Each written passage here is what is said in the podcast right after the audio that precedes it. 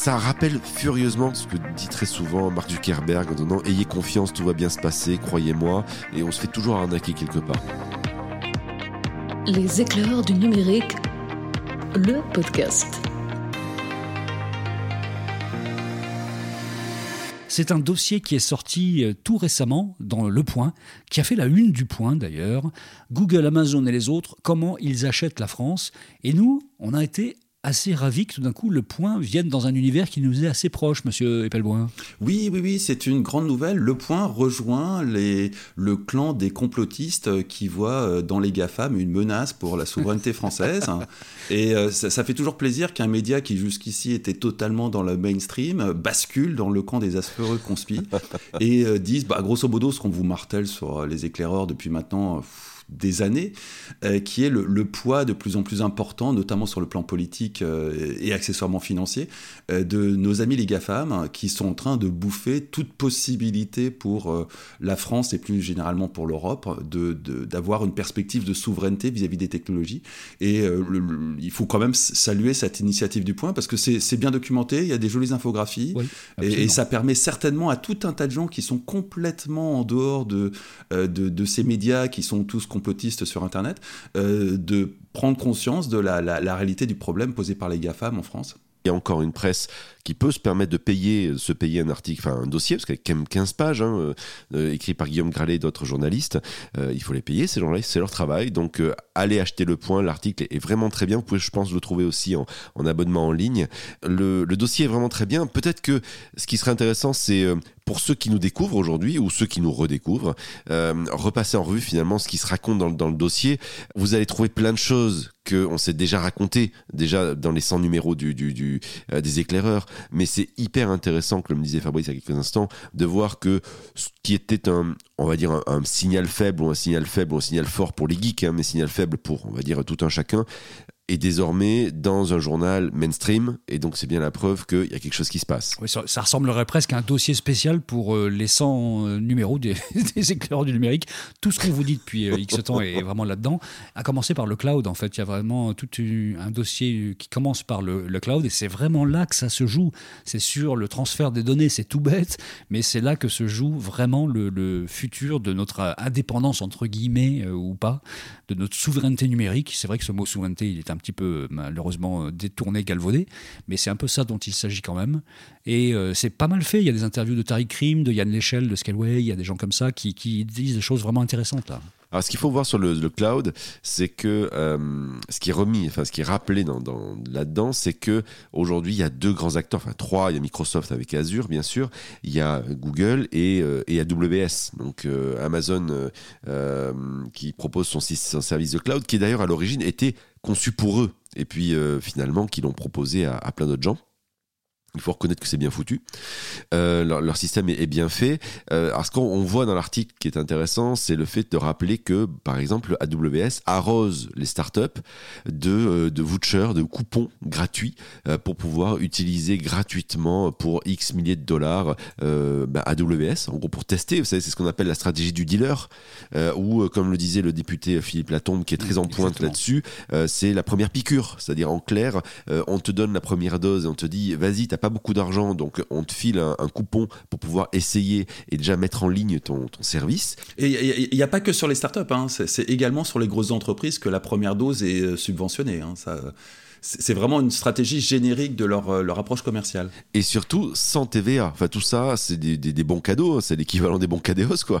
Euh, et tout ça, ça passe au travers de tout ce qui est fiscalité, TVA ou autre. Euh, on vous fait un cadeau, vous l'utilisez. Et c'est vrai que quand vous êtes une start-up et que vous n'avez pas beaucoup d'argent, euh, je parle pas des grands groupes là, mais vraiment les, les start-up, euh, eh bien, vous vous dites, bah, c'est cool, on va essayer un service qui fonctionne bien, qui est, parce qu'il faut le reconnaître, hein, qui fonctionne bien.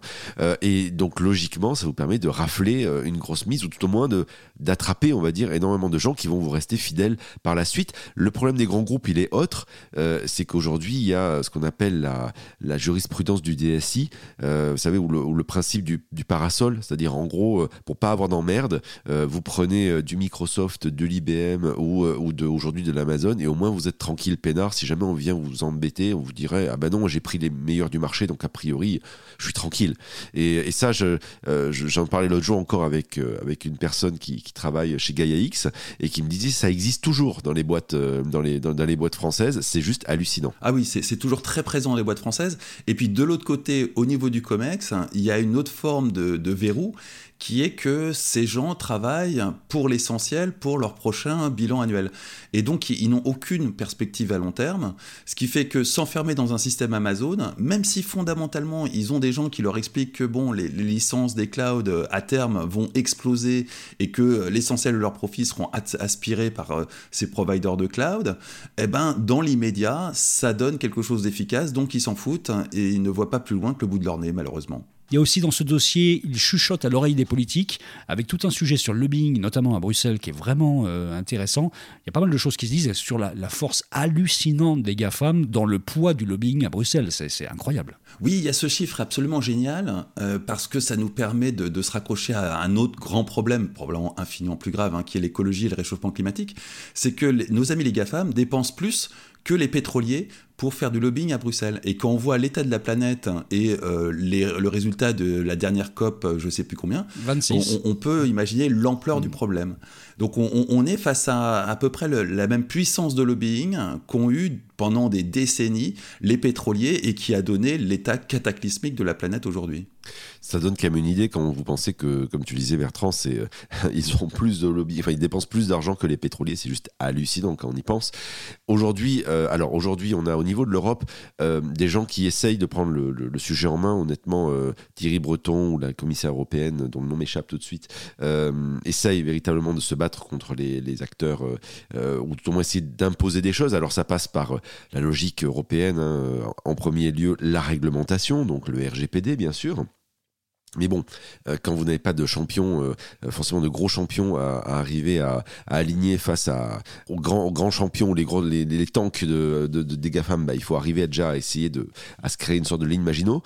Est-ce que derrière, ça va permettre à des acteurs européens d'émerger? Ça, c'est la vraie question. Et quand on voit le lobby, bien sûr, on imagine que tout l'objectif de, des GAFAM est de faire en sorte qu'il n'y ait pas l'émergence d'acteurs trop dominants pour faire en sorte d'arriver à, on va dire, à, à les contrer. Ce qu'on constate, juste pour revenir sur le cloud il y a quelques instants aussi, c'est que c'est le glissement sémantique. hein, on en avait déjà parlé ici aussi, mais euh, le glissement sémantique entre euh, le cloud souverain qui est, devenu, cloud de confiance, euh, donc euh, le cloud souverain euh, qui fait penser à quelque chose de 100% français ou 100% européen et qui devient cloud de confiance. Autrement dit, euh, on utilise des solutions euh, américaines de type Google, Amazon euh, euh, ou Microsoft, euh, mais en fait, on, vous garantit hein, que les données ne seront pas euh, euh, sous le Cloud Act américain et qu'elles ne partiront pas aux États-Unis. Ça rappelle furieusement quand même, vous savez, ce que dit très souvent Mark Zuckerberg en disant ayez confiance, tout va bien se passer, croyez-moi, et on se fait toujours arnaquer quelque part. Maintenant, il faut reconnaître un truc, c'est que si ces acteurs existent, ils ont des solutions qui fonctionnent et qui sont bonnes. Il faut quand même bien le reconnaître. Le problème, c'est que euh, on a l'impression que les acteurs européens et français ne se donnent pas les moyens de faire en sorte de se battre, alors qu'on a des champions qui peuvent arriver à faire la lutte.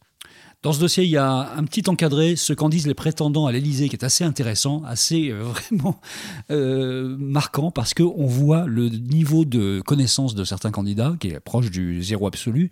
On a Eric Ciotti, par exemple, qui dit, bon, pour résoudre tout ça, moi je propose la mise en place d'un plan quinquennal, mais allons-y, un plan quinquennal, avec une fiscalité et des charges réduites pour les entreprises. C'est affolant. C'est vrai que le, niveau d'incurie de- de nos élus et des dirigeants se reflète très très bien dans ce petit encadré. Euh, malheureusement, bah, ça, fait quand même des années que bah, Damien et moi, typiquement, on rencontre ces gens-là pour essayer de leur expliquer les choses. Et de plus en plus, j'ai l'impression de pisser dans un violon. quoi. Ça, c'est affolant. Marine Le Pen nous dit non mais c'est pas les Américains qui sont vraiment le danger, elle le balance la balle du côté des Chinois, TikTok, les Chinois, donc c'est assez pratique, ça permet de lutter contre les GAFAM. Arnaud Montebourg, fidèle à lui-même, est assez juste parce que lui il a compris le problème et c'est un des rares depuis assez longtemps.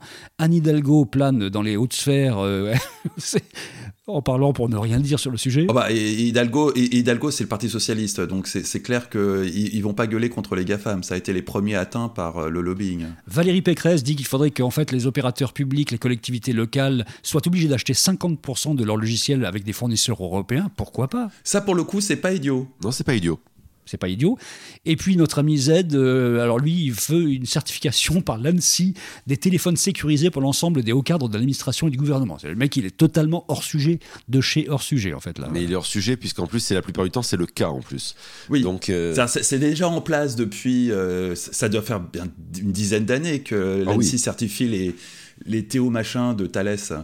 Euh, le problème, c'est que c'est totalement inutilisable et que même Macron, non seulement ne l'utilise pas, mais en plus pose sur sa photo officielle avec deux iPhones, tous les deux probablement infectés par Pegasus, ce qui fait rigoler tout le monde, sauf évidemment Macron. Mais ça peut peut-être nous promettre de rebondissements intéressants durant la présidentielle. Ce qu'il faut voir, c'est que les politiques, euh, effectivement, n'ont pas compris ce qui se passe. Alors, ce qui est assez amusant, c'est de voir qu'ils font appel à chaque fois, vous savez, au spectre de ce pauvre euh, De Gaulle, euh, avec à chaque fois le, fait de dire il faut faire un grand plan quinquennal, il faut faire comme à l'époque du nucléaire, c'était, je crois que c'est Valérie Pécresse qui dit ça.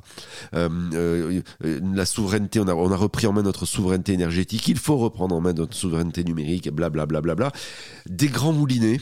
Euh, des énormes moulinets euh, qui, ne dépariraient pas avec certaines euh, éoliennes, mais franchement du brassage de vent de première catégorie, ils, n'ont pas, enfin on voit bien qu'en fait c'est pas leur sujet.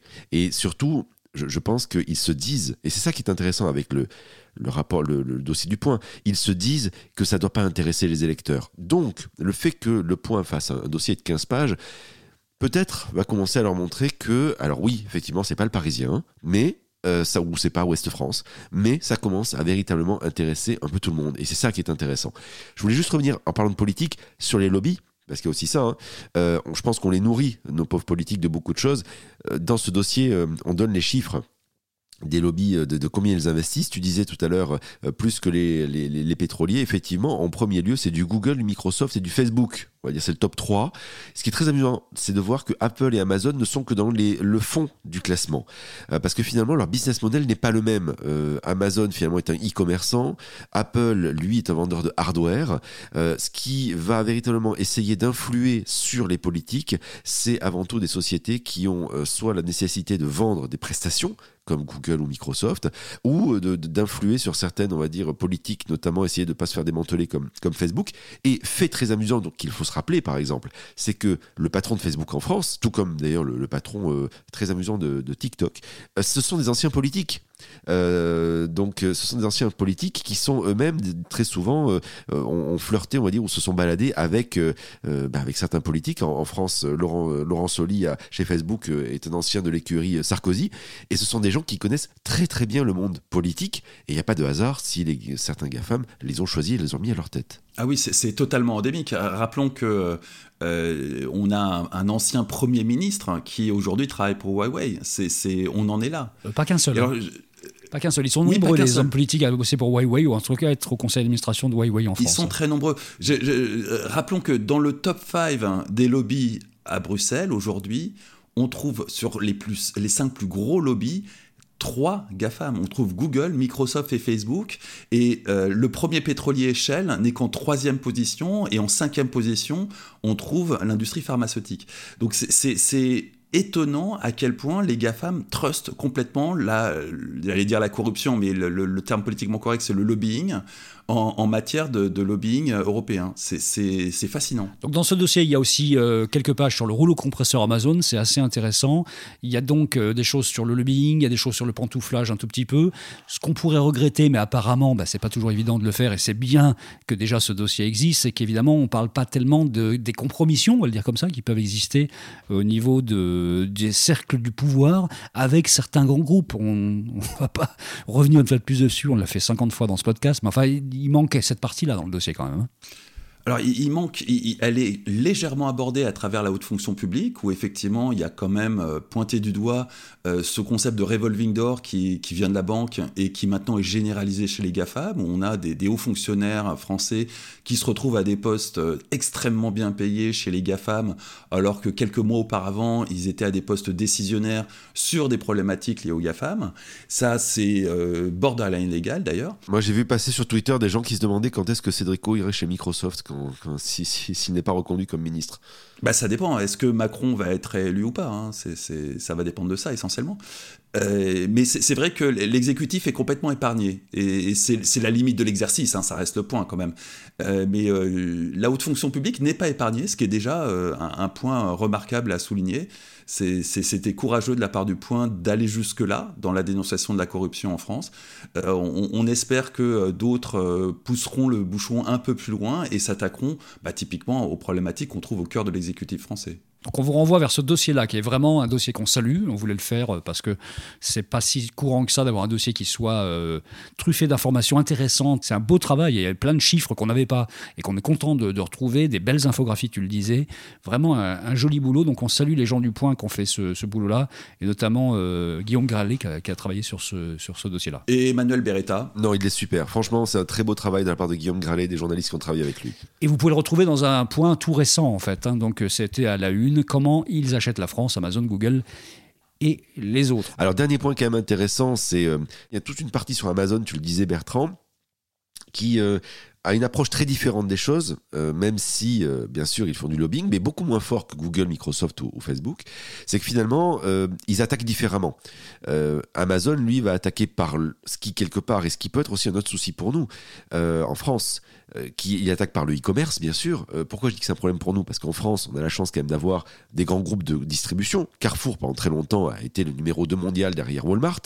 Donc, très clairement, euh, aujourd'hui, par le biais du fait que Amazon emploie notamment beaucoup de gens qui sont peu diplômés dans ces, dans ces entrepôts, c'est un chantage futur à l'emploi que l'on pourrait voir se développer qui est lui-même une sorte de lobbying quelque part. Euh, et donc très clairement aujourd'hui, quand on le voit, Amazon, euh, au-delà de l'aspect cloud, il y a cet aspect e-commerce sur lequel euh, Amazon, en gros, aujourd'hui a une logique de conquête, un peu à la Netflix. C'est-à-dire en gros, on s'en fout de savoir si ça gagne de l'argent. Euh, l'objectif, c'est avant tout de dégommer les, les, concurrents et d'arriver à leur faire rendre gorge. Euh, ça va être sanglant dans les, années, dans les années à venir. Et je pense que le marché, notamment de, des Leclerc, des Carrefour, enfin de tous ces grands marchés de distribution, la famille Muluez, qu'on connaît, qui sont quand même des barons en France de l'économie, euh, ça, va, ça, va, ça va être très très difficile. Là, aujourd'hui, on parle beaucoup de numérique, mais quand je pense qu'on va. Les gens vont se rendre compte qu'on s'attaque à voilà, quelque chose qu'ils connaissent au quotidien. Ça va être extrêmement violent. Eh bien écoutez, si vous avez des actions Carrefour, je pense qu'il est temps de vendre. D'autant plus qu'il me semble que Carrefour a signé un partenariat avec le diable en personne, euh, Facebook pour ne pas le nommer. Euh, donc très concrètement, autant dire que c'est le baiser de la mort. il est vraiment temps de se débarrasser de ces actions. Pour ceux d'entre vous qui investissent dans des actions en bourse plutôt que des crypto-monnaies, s'il y en a dans notre auditoire, sait-on jamais. Les éclairs du numérique un podcast de Bertrand Lenôtre, Damien Douany et Fabrice Epelboin. Vous avez aimé ce podcast? Retrouvez-nous sur leséclaireursdunumérique.fr.